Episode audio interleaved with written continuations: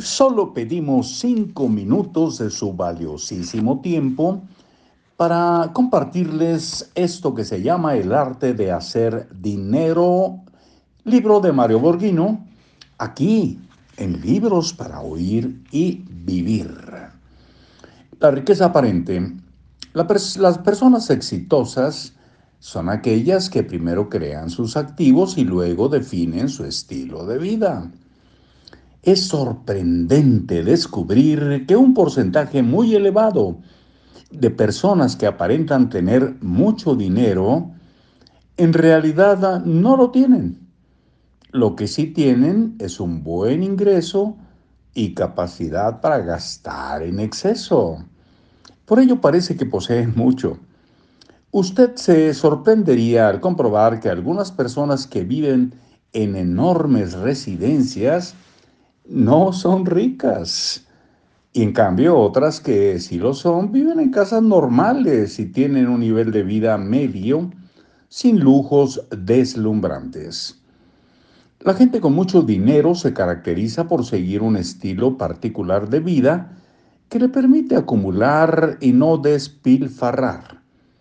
Cuando se piensa en millonarios, uno imagina a alguien que posee los bienes materiales que todos anhelamos en la vida. Sin embargo, la realidad no es así. Es más probable que observe a muchos ejecutivos que perciben buenos sueldos llevando una vida de ricos que a quienes en verdad lo son. Pocas veces vemos a los ricos malgastando su dinero todo lo contrario. Los despilfarradores son los más proclives a mostrar su incapacidad de generar dinero. En realidad, eso es lo que los define. Son muy buenos para generar y gastar. Incluso es interesante estar cerca de ellos porque pueden sugerirnos lugares excéntricos para degustar la mejor comida de los mejores gourmets. Conocen los lugares más exóticos del mundo. No pierden oportunidad de leer en revistas información sobre los lugares más maravillosos que pueden visitar el próximo año.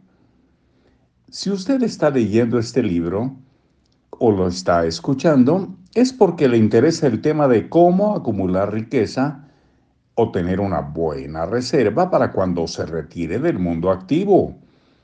O quizá tiene tantas deudas que ya no sabe de qué manera salir de ellas y está buscando una idea mesiánica que lo salve. Lo más importante es que con este libro comprenda la diferencia entre un individuo rico y uno que no lo es.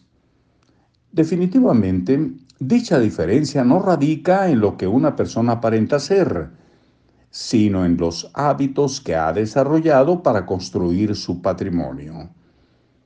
Muchos individuos comunes que tienen buenos hábitos de consumo y de inversión logran al final tener un nivel de vida decoroso, similar o mucho mejor que el que tenían cuando estaban activos.